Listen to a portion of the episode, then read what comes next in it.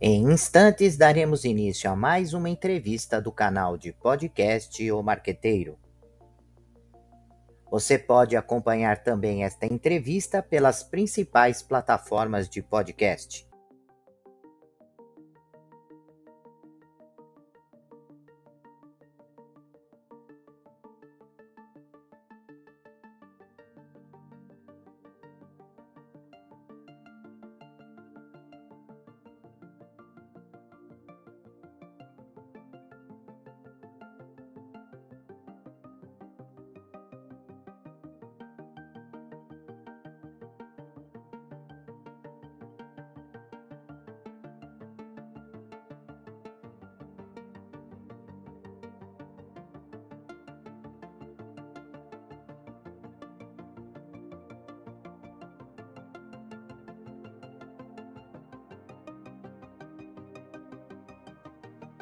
Seja bem-vindo, seja bem-vinda. Você está no canal de podcast O Marqueteiro. O tema de hoje é inteligência emocional em entrevista de emprego. Para trazer esse assunto, convidamos Rogério Quelucci, que é professor de negócios em cursos de MBA, consultor e palestrante, especialista em inteligência emocional e comportamental realiza treinamentos em empresas formando líderes e gestores. Olá, Rogério. Como é que vai?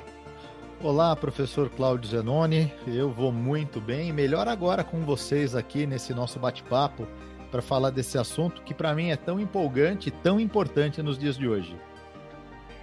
Ô, Rogério, para já começar, uh, essa relação inteligência emocional e entrevista de emprego como é que funciona isso, né? Para as pessoas que estão procurando emprego, uh, para os, as empresas que estão contratando, como entra a inteligência emocional nesse, nesse relacionamento entre candidato e empresa contratante?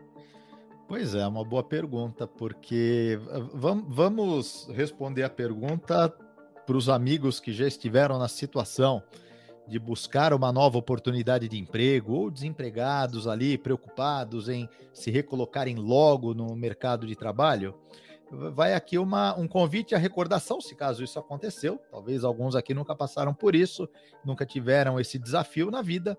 Mas vamos lá, para aqueles que passaram, vamos pensar no seguinte: no dia que uma empresa lhe convidou para fazer uma, um teste, uma entrevista, ou mesmo um bate-papo por telefone ou por vídeo chamada, é, se não bateu aquele frio na barriga, se não bateu, para alguns vai além do frio da barri na barriga, para alguns vai aquele, aquele medo de fato de falar alguma bobagem, de não conseguir ser claro, e muitas vezes isso acaba desembocando ali na, na marca do pênalti, né? Como a gente diz, na hora de chutar a bola para o gol, que é a hora de fato da entrevista, isso acaba gerando um estresse no candidato, no, no indivíduo, que o faz de verdade é, é, viver tudo aquilo que ele temia. Tem gente que fica com medo de esquecer o que dizer e ficou tão nervoso, tão nervoso que acabou esquecendo mesmo.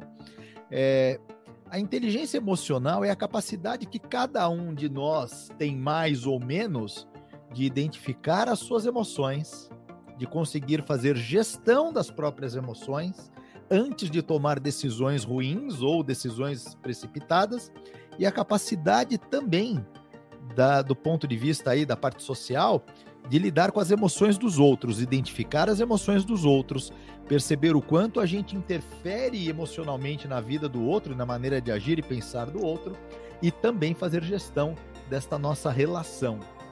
Bom, na hora da entrevista de empregos, nós podemos dizer que pessoas que têm maior consciência sobre si mesmo, sobre seus sentimentos, sobre aquilo que fazem muito bem e aquilo que não fazem tão bem assim. E a gente entra aí num princípio da inteligência emocional, que é o autoconhecimento. Pessoas com essas características, com essas habilidades, elas tendem a se sair melhor no momento, na hora de, de fazer uma entrevista de emprego ou de fazer um teste que servirá como seletor, aí, como ferramenta de seleção a uma vaga. E quais são as. Você já citou uma delas, duas delas, mas quais são as principais inteligências emocionais que impactam no processo de uma entrevista? Pois é, é, eu levantei aqui a questão do autoconhecimento. Uhum. Então, quanto mais você se conhecer, melhor. Não só para uma entrevista, mas para qualquer coisa na vida. Aliás, nós temos aí uma, uma frase no, no mundo do, do desenvolvimento pessoal que é: quanto mais eu me conheço, mais eu me curo.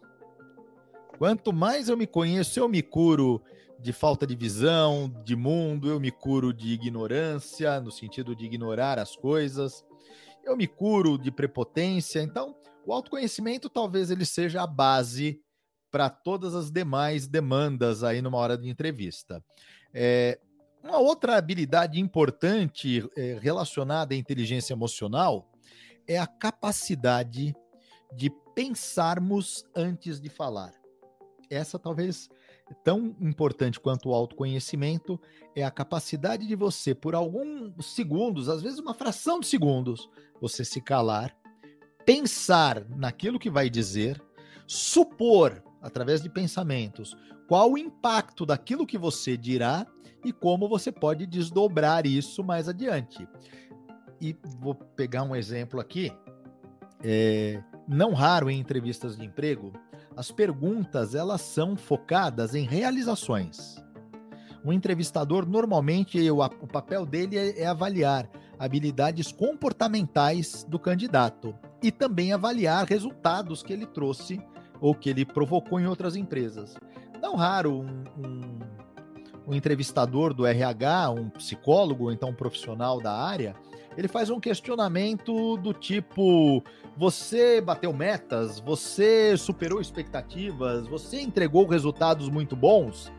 E aí a pessoa, às vezes tomada pela, pela emoção que cega, responde a melhor resposta possível, do tipo: sim, eu era um super-homem no meu último emprego. E aí o entrevistador vem com uma segunda pergunta: então me explique o que lhe faz pensar que você era esse super-homem ou que você entregou todos esses resultados? Me fala um pouco sobre o que você fez. E aí, nessa hora, às vezes, a pessoa respondeu com tanto entusiasmo que ele era a melhor solução para os problemas da empresa, mas ele não tem pronto um discurso para explicar o porquê ele é a melhor solução. Ele não consegue entregar, não consegue explicar os resultados que ele já entregou. Por isso que é tão importante termos essas duas habilidades bem desenvolvidas: o autoconhecimento e a capacidade de silenciar e pensar antes de dizer qualquer coisa. E, e Rogério, isso também é, entra na questão de é, atividades de comunicação que não necessariamente essa entrevista pessoal. Né? Hoje nós temos um, um, alguns filtros que a, que a empresa desenvolve é, e alguns que não são nem o envio de currículos, são pesquisas, estudos é, que são feitos na, nas redes sociais, na internet, para é, buscar, para garimpar o, o profissional, esses gatilhos é, ligados à inteligência emocional, ele também deve acontecer na, na maneira que esse candidato se apresenta na, nos diversos meios os quais ele tem contato, é isso? É, é, você quer dizer é, é, nos meios que ele tem contato? Você quer dizer, por exemplo, como ele se posiciona em redes sociais? É, é isso? Isso, exatamente. Como ele se posiciona numa rede social, uh, se ele tem um site, se ele tem um blog, uhum. se ele conversa por é, LinkedIn, se ele manda e-mail, se ele manda WhatsApp, coisas assim. Você sabe, professor, que Hoje, por coincidência, eu fiz uma palestra exatamente sobre esse assunto para os alunos da PUC. Olha! É, eu, por, por, coincidência, eu falo de vários assuntos que vão além da, da entrevista de emprego, mas hoje eu, eu fui convidado para falar para os alunos da graduação sobre como se portar numa entrevista de emprego. E eu dei um exemplo falando sobre redes sociais. Eu usei até um slide que aparece um rapaz sentado num vaso sanitário a, a se expondo-se, né? Ou seja, num, num local público. E eu faço a seguinte brincadeira: redes sociais é equivalente a você usar o banheiro com a porta aberta. Hum. Todo mundo que passar na frente vai ver o que você está fazendo lá dentro. E aí não tem desculpas, porque aquilo hoje, hoje as redes sociais, elas são o um novo currículo. Antigamente nós nos preocupávamos em contar belas histórias de grandes competências e grandes posicionamentos no nosso currículo. Hoje o entrevistador ele pouco precisa do currículo em alguns casos, porque algumas pessoas são um verdadeiro livro aberto, expondo tudo o que fazem e o que pensam no seu no seu Instagram, no seu Facebook, em vídeos no YouTube ou mesmo no LinkedIn. Então veja, é, quando você pretende buscar uma colocação, é preciso estar consciente que a empresa vai olhar as suas redes sociais. E o que estiver ali pode trabalhar a seu favor ou pode trabalhar contra. Sem dúvida alguma. E a minha curiosidade, Rogério, eu vejo, acompanho o seu trabalho já há algum tempo é, e vejo que você é, apresenta é, treinamentos para diversas empresas.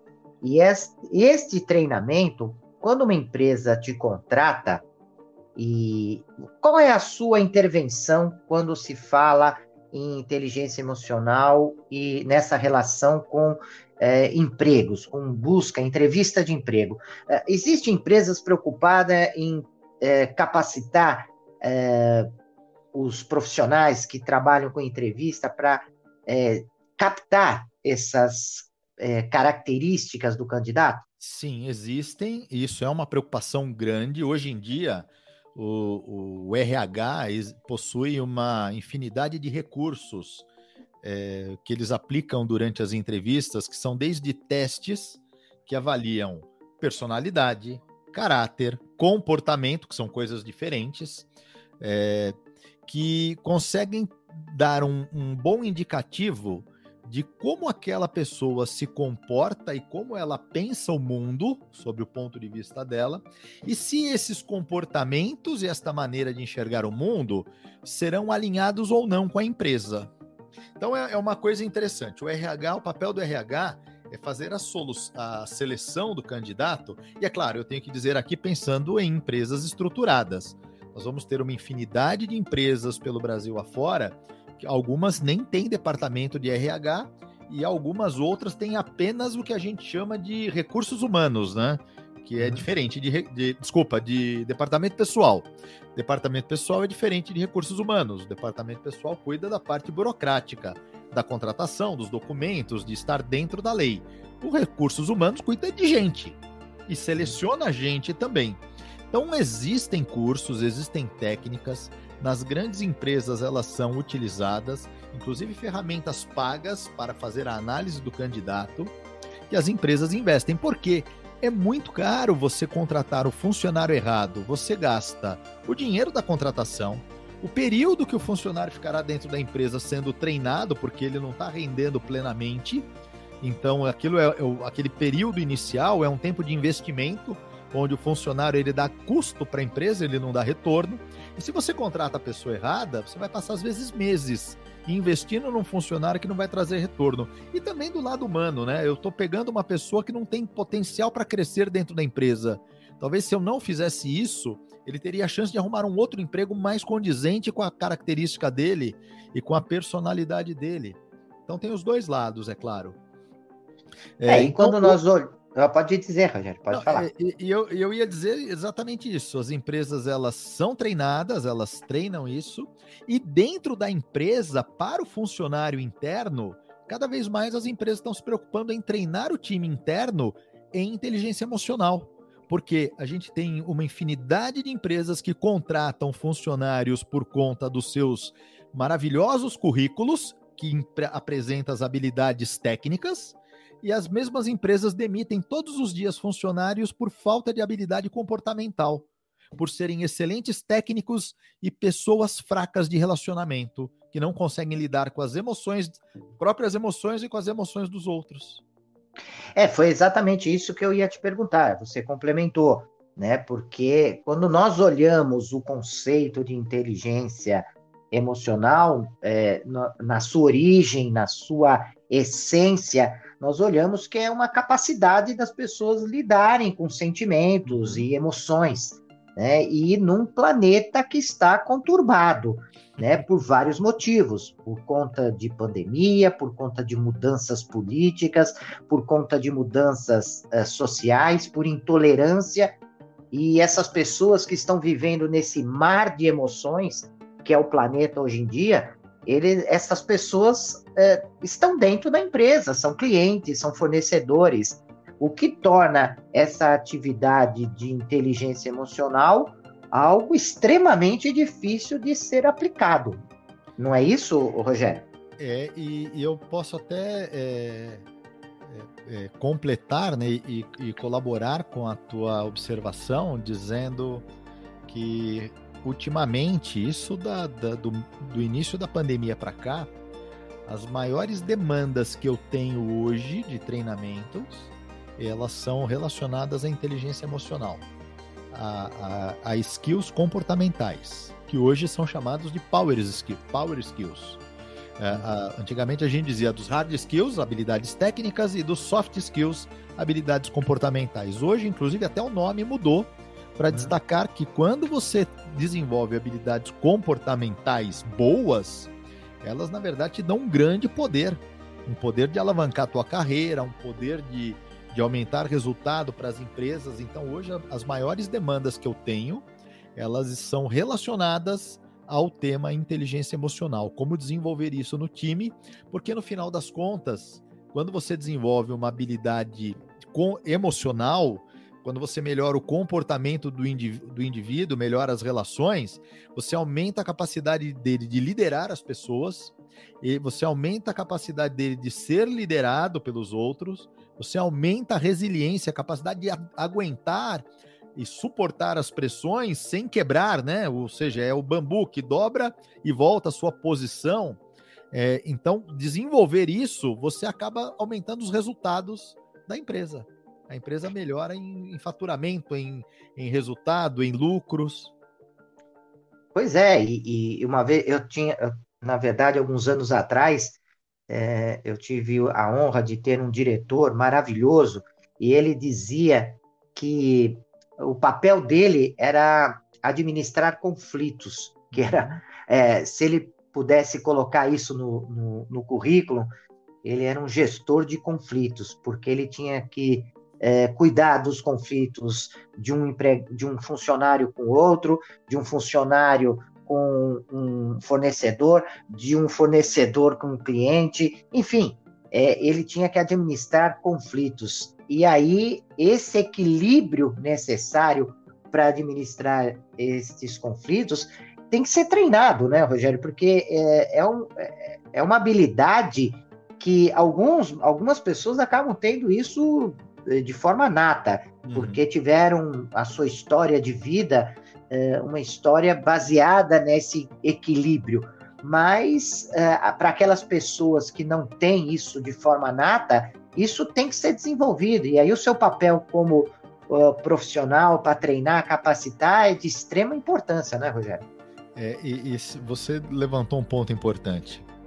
E é bem isso. Existem pessoas por conta do seu histórico de vida, das experiências que viveram, têm essas habilidades desenvolvidas. Existem outras pessoas que, por outras, por outras histórias de vida, não as desenvolveram, não têm essa habilidade. Mas é importante frisar o que você disse: todo mundo tem potencial para desenvolver. Uns terão que treinar mais, outros talvez nem tanto assim. Mas todo ser humano tem capacidade de desenvolver, de desenvolver a sua aquilo que a gente chama de inteligência emocional, que são várias habilidades é, relacionadas e que vão lhe ajudar a lidar com pressão, consigo mesmo, com os outros. Então, o treinamento, mas tem um ponto importante, eu falo isso para toda empresa que me convida a aplicar cursos do assunto. Eu sempre digo o seguinte: é preciso entender que os treinamentos eles não são mágicos. Muitas vezes uma empresa dispõe duas horas para fazer um treinamento, que nem é treinamento, duas horas de trabalho, você só desperta a consciência que aquele problema existe ou que aquela solução existe, mas você não consegue desenvolver, porque não dá tempo de treinar. Então eu sempre digo o seguinte: treinamento não é mágica. Treinamento deve ser um programa de desenvolvimento, e hoje, cada, cada vez mais, o mercado de, de desenvolvimento humano deixa bem claro que é uma precisa ter uma continuidade para a vida toda. Então eu preciso treinar sempre, revisitar sempre os assuntos pôr em prática, gerar debates, porque um único trabalho que for de duas ou que for de oito horas, ele não é suficiente para mudar uma história de vida inteira de um ser humano. Sem dúvida alguma. O Rogério, eu queria que você deixasse uh, uma mensagem final, algumas considerações finais, é, dicas para esses jovens que estão muitas vezes é, procurando o seu primeiro emprego, né, é, tendo a dificuldade de, e o medo né, é, de estar é, ali na, na sua primeira entrevista. Então, gostaria que você apresentasse as suas considerações finais, a sua mensagem final, e gostaria muito que você colocasse o contato para que os nossos ouvintes pudessem, é, enfim, buscar novas informações, saber um pouco do seu treinamento, é, saber um pouco do teu material, se você tem site, se você tem blog, se você tem redes sociais, eu sei que tem tudo isso, uhum. né? Mas para que esses nossos ouvintes possam é, te encontrar, né? Para man manter o contato, para continuar o contato.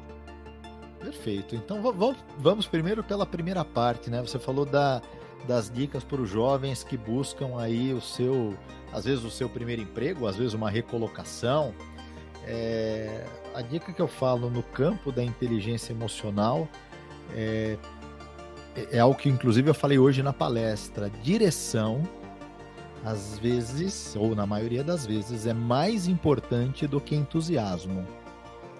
Então, é preciso se perguntar onde eu quero chegar. O que tem a ver comigo? Porque algumas pessoas saem procurando emprego e distribuindo currículo como se estivesse fazendo panfletagem na rua. Sabe aquele pessoal que trabalha com panfleto no semáforo? Sim, sim. Aquelas pessoas esforçadas, mas que às vezes possuem, é, conseguem pouquíssimo resultado, porque entregam um panfleto na mão de qualquer um que passa. É, o, o, a pessoa que busca uma oportunidade de emprego, uma recolocação, ela tem que ser criteriosa, porque vai dar trabalho para ela também entrar num lugar e o lugar não ser onde ela, onde ela sonhou ou estar num lugar só pelo dinheiro, é claro que cada um precisa saber qual é a sua condição, e para muita gente o dinheiro é essencial. Aliás, para todos o dinheiro é essencial para pagar as dívidas. Cada um sabe o tamanho das suas dívidas e da sua necessidade. Mas se você tiver, quem nos está ouvindo aqui, se você tiver um pouquinho aí de, de, de suporte para isso, direção é mais importante do que entusiasmo. Então, escolha bem quem você quer se transformar na tua jornada profissional para que você seja mais certeiro, mais assertivo, não saia aceitando ou, ou procurando emprego em qualquer lugar. Procure empresas que você pesquisou, que você entendeu que elas têm a ver com você. É, antes de ir numa entrevista, descubra se a empresa de fato é, ela vale a pena para você, porque direção é mais importante do que entusiasmo. Primeiro a direção certa, depois coloca todo o entusiasmo possível, mas tem que ser nessa ordem. A, a segunda coisa que você me perguntou sobre os meus contatos, bom, eu tenho meu site rogerioquelute.com.br. É, o Quelute é meio complicado, talvez vocês leiam aí na legenda, no anunciado do nosso podcast aqui, é, como se escreve meu sobrenome. Eu tenho meu Instagram, meu LinkedIn, meu, meu canal no YouTube, onde eu subo lá nesse meu canal entrevistas que eu costumo dar em rádios, em TV. E eu tenho uma coluna numa rádio também. Toda semana eu falo sobre reprogramação mental numa rádio de São Paulo, numa coluna chamada Ressignificando a Vida. Então vai ser um prazer manter contato com vocês e aqueles que, que tiverem interesse em me procurar, eu tenho uma empresa de treinamento chamado High Mind Treinamentos. High Mind, é, traduzindo para o português, mente elevada. Né? Então, mente elevada treinamentos, a High Mind Treinamentos, onde eu dou treinamentos focados em desenvolver líderes, desenvolver gestores, são coisas diferentes, desenvolver time comercial, e comunicação e, e, programação neurolinguística. São alguns dos assuntos que eu trabalho. Que bom, que bom. E também, é, no, no, quando nós é, colocarmos no LinkedIn essa entrevista, eu coloco todas estas informações e, e se receber também alguma mensagem aqui em nosso canal Marqueteiro, eu vou repassar para você. Queria te agradecer muito, queria te agradecer muito, muito a sua disponibilidade. Eu sei o quanto você é, tem um monte de compromissos e ceder um espaço para o nosso projeto é algo que me deixa muito feliz e muito honrado de ter você aqui conosco, viu, Rogério? Eu posso dizer que a recíproca é verdadeira, porque também me sinto muito honrado até brinquei para os nossos ouvintes aí, brinquei com o professor Zenoni quando ele me mandou o convite. Eu respondi o convite mandando uma foto de um dos livros dele, de marketing estratégico. É verdade. Eu tenho os livros dele na minha coleção. É verdade, verdade, é verdade, eu recebi mesmo. Então tá bom, obrigado mais uma vez, Rogério, e queridos ouvintes, até o próximo podcast. Deixe seus comentários, sugestões e opiniões. E aproveite e se inscreva no canal.